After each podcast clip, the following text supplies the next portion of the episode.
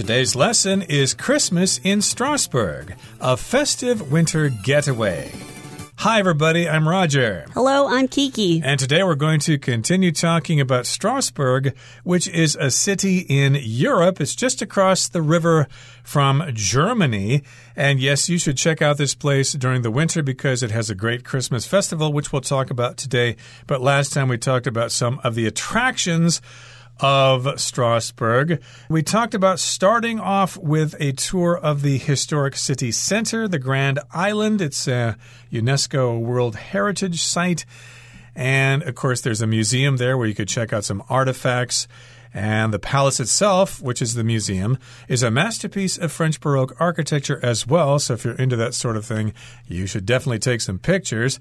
And we also talked about the Strasbourg Cathedral. Right. It's next to the palace. And if you like Gothic architecture, the most beautiful Gothic cathedrals in Europe is supposed to be the Strasbourg Cathedral. So it has a lot of delicate and intricate features and it has sculptures that tells us vivid stories of the past. So if you're really, really excited and you want to see this Gothic cathedral, you should come and visit Strasbourg Cathedral. Yep, and you can have a really nice view of the city from the viewing platform in the cathedral. But today we're going to talk about some other features and some other attractions of Strasbourg. So let's get to it. Let's listen to the first part of our lesson, and we'll come right back.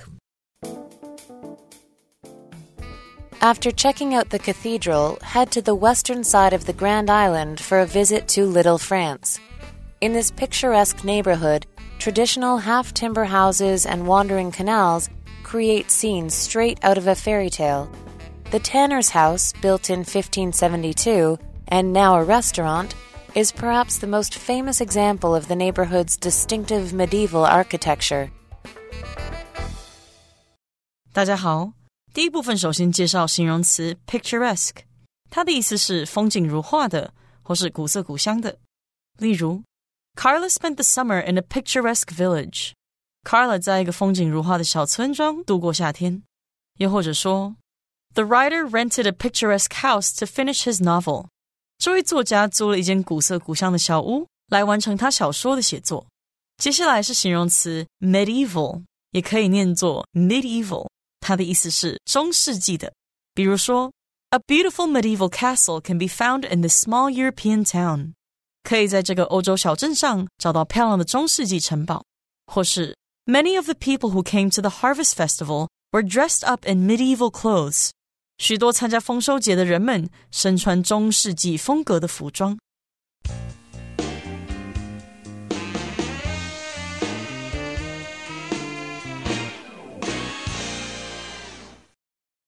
Let's talk about the first part of today's article. After checking out the cathedral, head to the western side of the Grand Island for a visit to Little France.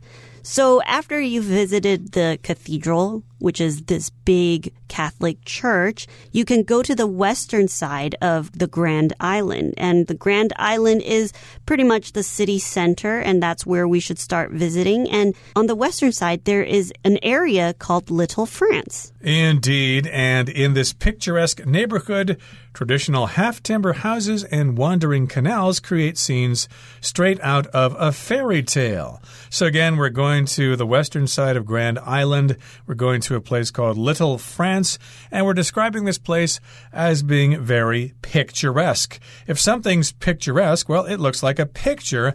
It looks like a really nice landscape painting. It's visually attractive, it's beautiful, it's quaint, it's pretty. And yes, indeed, of course, if you travel to Europe, you want to see those picturesque villages. There are lots of picturesque villages by the sea in Greece or in Italy, for example. They're great for taking pictures. And yes, indeed, this neighborhood is very picturesque, so have your cameras ready. It's got these half timber houses, which are traditional. If something's half timber, well, it's half made out of wood and then with something else. And in this neighborhood, not only does it have half timber houses, they also have wandering canals, which creates a scene straight out of a fairy tale. So when you come here, you're walking around Little France, you're enjoying these half timber houses.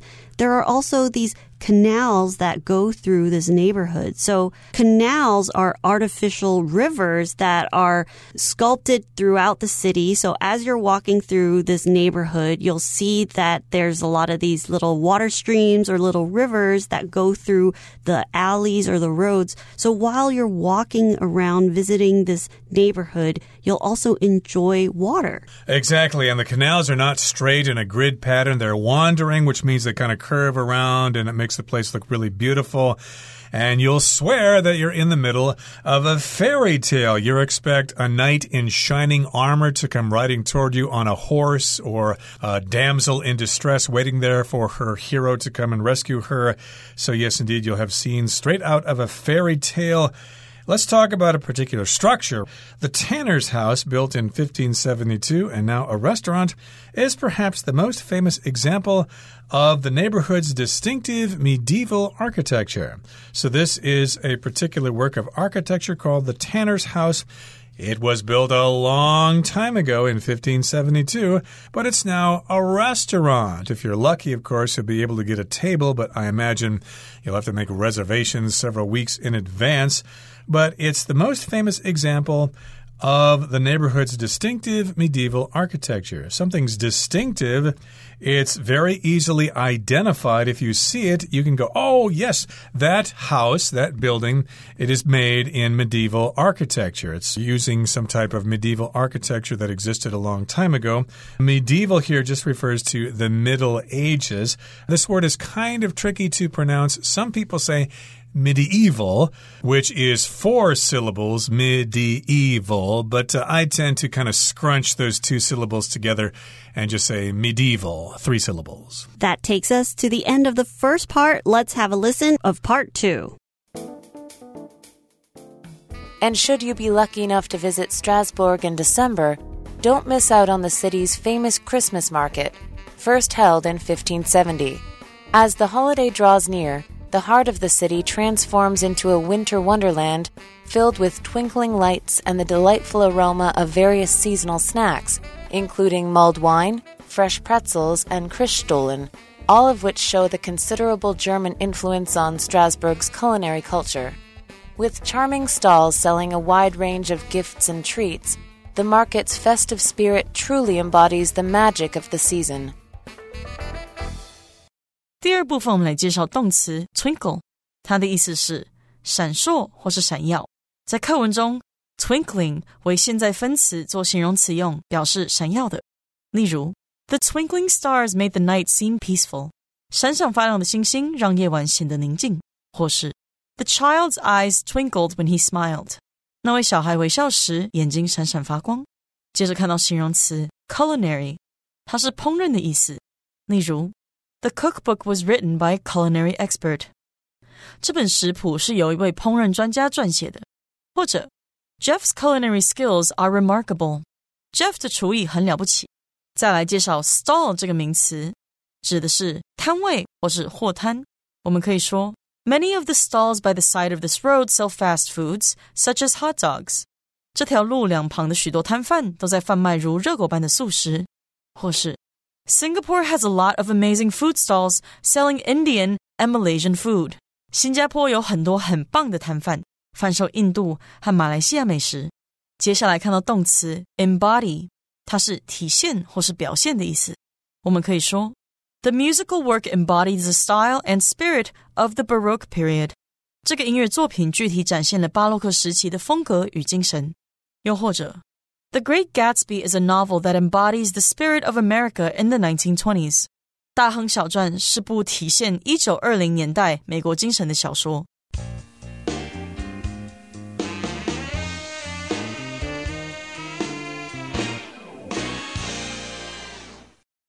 Okay, let's continue with our tour of Strasbourg. Again, we're visiting the Grand Island. We've gone to Little France, and we've also checked out the Tanner's House, which is now a restaurant and of course, it features distinctive medieval architecture.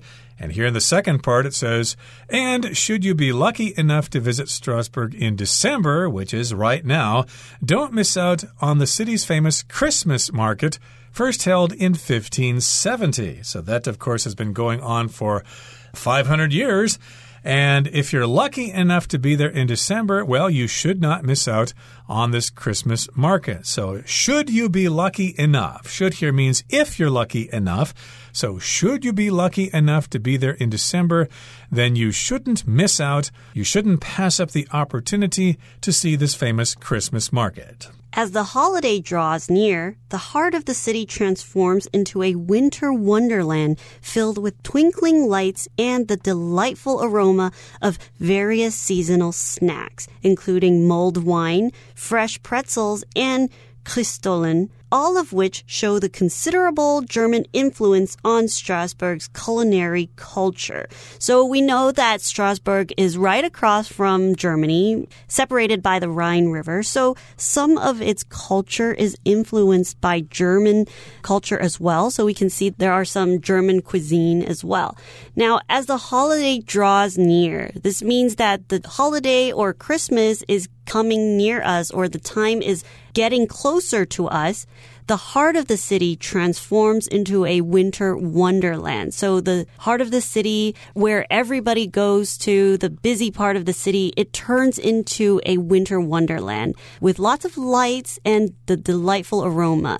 Here we see the word twinkling lights. And usually when something is twinkling, it twinkles, it shines or it sparkles. So it's flashing and you see these flashing Christmas lights. Right. And of course, twinkling does mean lights kind of get bright and then they get dim. And uh, that's similar to sparkling, but to me, sparkling means there are lots of those lights getting bright and dim rather quickly.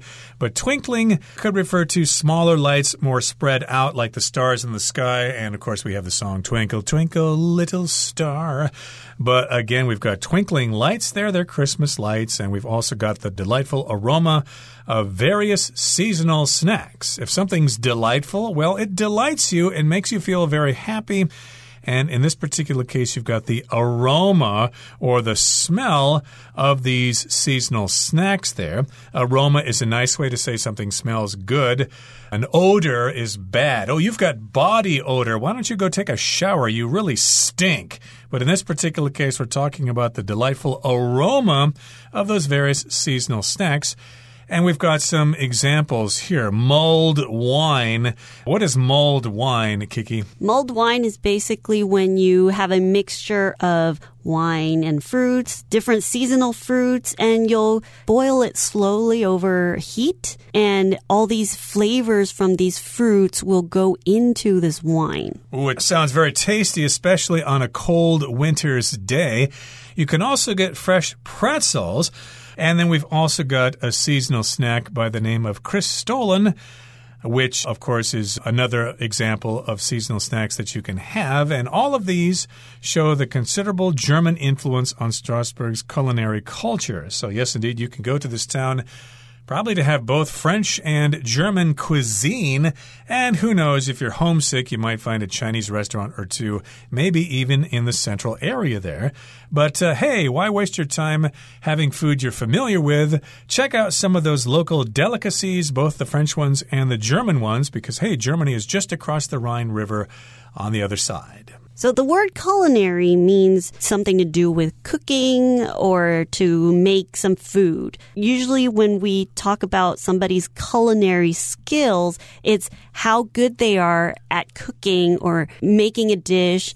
And in this case, when we talk about culinary culture, we're talking about this culture's love of food or how they make their recipes, what makes their food unique to their culture. Indeed. I always look forward to traveling to Hong Kong to enjoy the culinary delights there. They've got uh, all sorts of different kinds of restaurants there.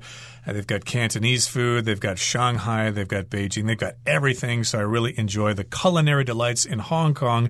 But hey, we're in Strasbourg, and you can enjoy the culinary delights of German food along with French food, and maybe there's some Italian food around there somewhere too. With charming stalls selling a wide range of gifts and treats, the market's festive spirit truly embodies the magic of the season. So we've got these charming stalls, which are small little places that sell things. Of course, if you go to night markets here in Taiwan, there are hundreds of stalls selling all sorts of things, all sorts of kinds of snacks and food and stuff like that. In this case, they've got different stalls selling all sorts of gifts and treats. So you can buy a gift to bring back to your family or your friends. And of course, you can enjoy some treats which are kind of snacks you have between meals. And this place also has this festive spirit which embodies the magic of the season. What does the word embody mean? embody is to really represent or give off this meaning of a certain situation. So when you embody something, you want to represent or showcase the nature of something. Right, so you can really capture the festive spirit. You can experience the celebratory atmosphere of this place. You'll really feel that Christmas is coming and you'll be really glad that you came at this time of year and not so much during the summer. Traveling during the winter can be a lot of fun as well. Okay, that brings us to the end of the second part of our lesson for today. Let's wrap things up now by listening to the third and final part. When it comes to Christmas, the charm of Strasbourg truly cannot be overstated. With its remarkable tapestry of history, culture, and seasonal cheer, there's no better place for an extraordinary winter getaway that's nothing short of magical. 最后第三部分来看到片语 "be nothing short of"，有简直是点点点的意思。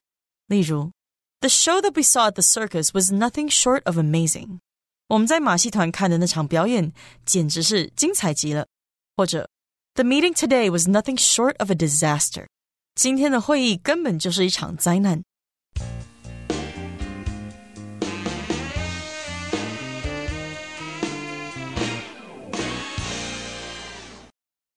Let's talk about the final part of our adventure in Strasbourg. When it comes to Christmas, the charm of Strasbourg truly cannot be overstated. So, when we think about Christmas, Strasbourg really embodies or it really represents what Christmas means or what it feels like. So, it cannot be overstated. So, if you say that when I think of Strasbourg, I think of Christmas, it's not an overstatement. So what this cannot be overstated just means that it couldn't be more true. Right. To overstate just means to say something too strongly, you're exaggerating. But in this particular case, it can't be overstated. You can't say enough about this place. It is that wonderful. It is that great. A similar phrase would be cannot be underestimated, which means you cannot overestimate it because it's such a great thing. You can never say too many things about it. You could go on for years talking about the charm of this place. It can't be overstated. And with its remarkable tapestry of history, culture, and seasonal cheer, there's no better place for an extraordinary winter getaway that's nothing short of magical. So this wraps things up here.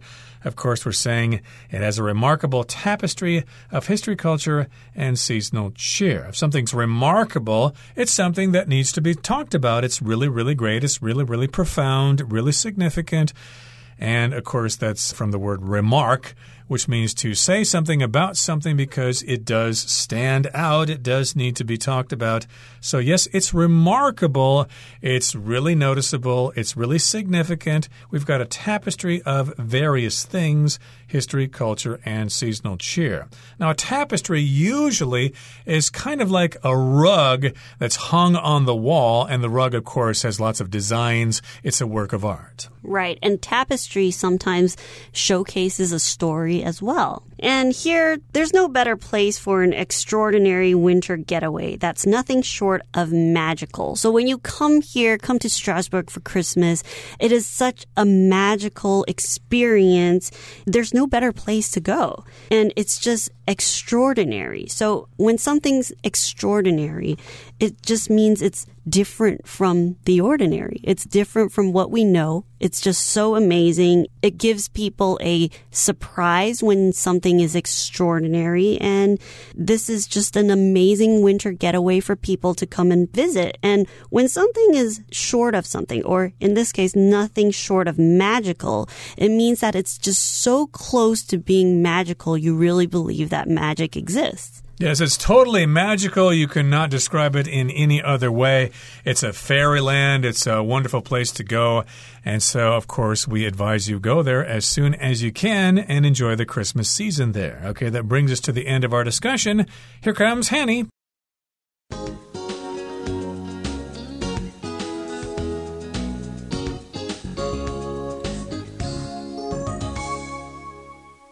各位同学，大家好，我是 Hanny。我们来看今天的文法重点。课文第二部分的第一句写到：And should you be lucky enough to visit Strasbourg in December, don't miss out on the city's famous Christmas market。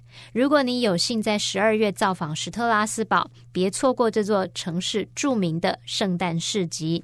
好，那看到前半句，它用到 Should you be lucky enough？点点点。那这个句型啊，它是省略了 if，并将助动词 should 移到句首的倒装句。那我们先来介绍一下 should 用在 if 子句里，那个句型会是 if 主词加上 should 加原形动词逗号点点点点点，去表达万一怎么样怎么样的话，要是如果怎么样怎么样的话。那这是用来表达未来发生的可能性很小的情况，隐含着对于发生的可能性保持强烈怀疑，但是又不排除可能性的那种语义。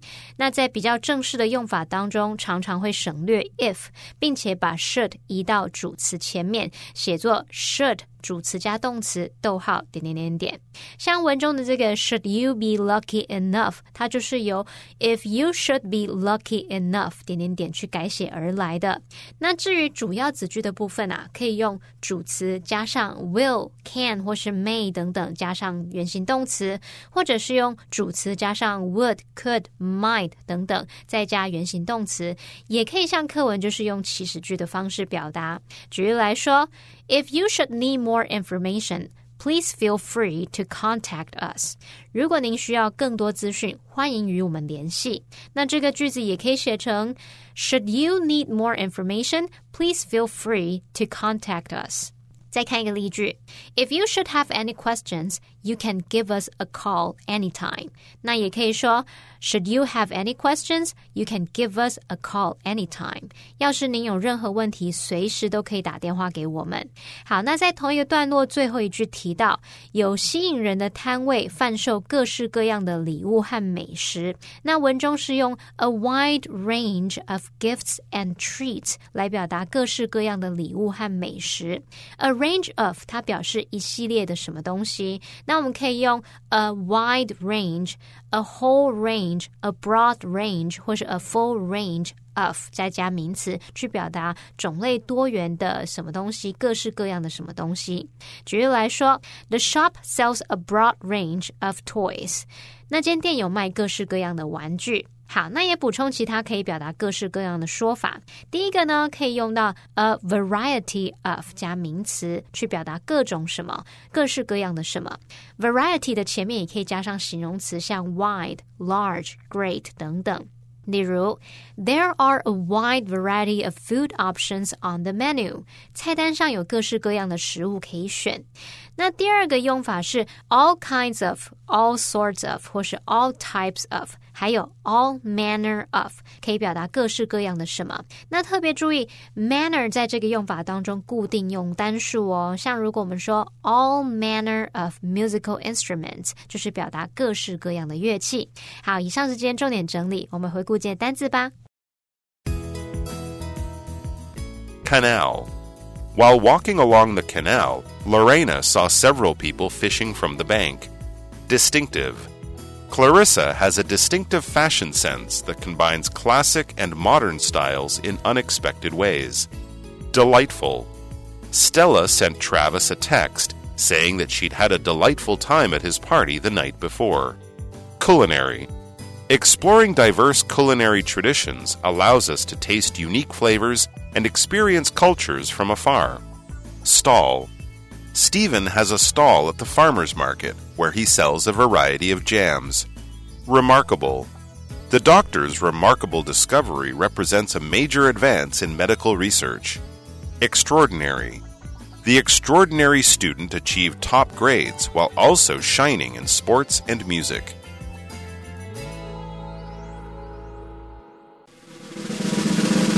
Discussion starter starts now. Here's our discussion starter for today. The question is In general, do you prefer visiting historical sites like cathedrals and castles, or doing activities like going to Christmas markets? Why?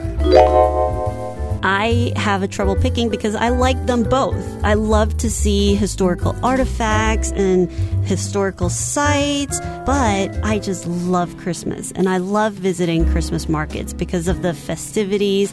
You really feel like you're in this winter wonderland, and I like to immerse myself in this winter wonderland. So I think in this case, I would choose Christmas markets. Well, I like Christmas markets. They're pretty fun, but I primarily prefer visiting historical sites like castles and cathedrals. I like uh, history and I like uh, architecture. I like checking that stuff out.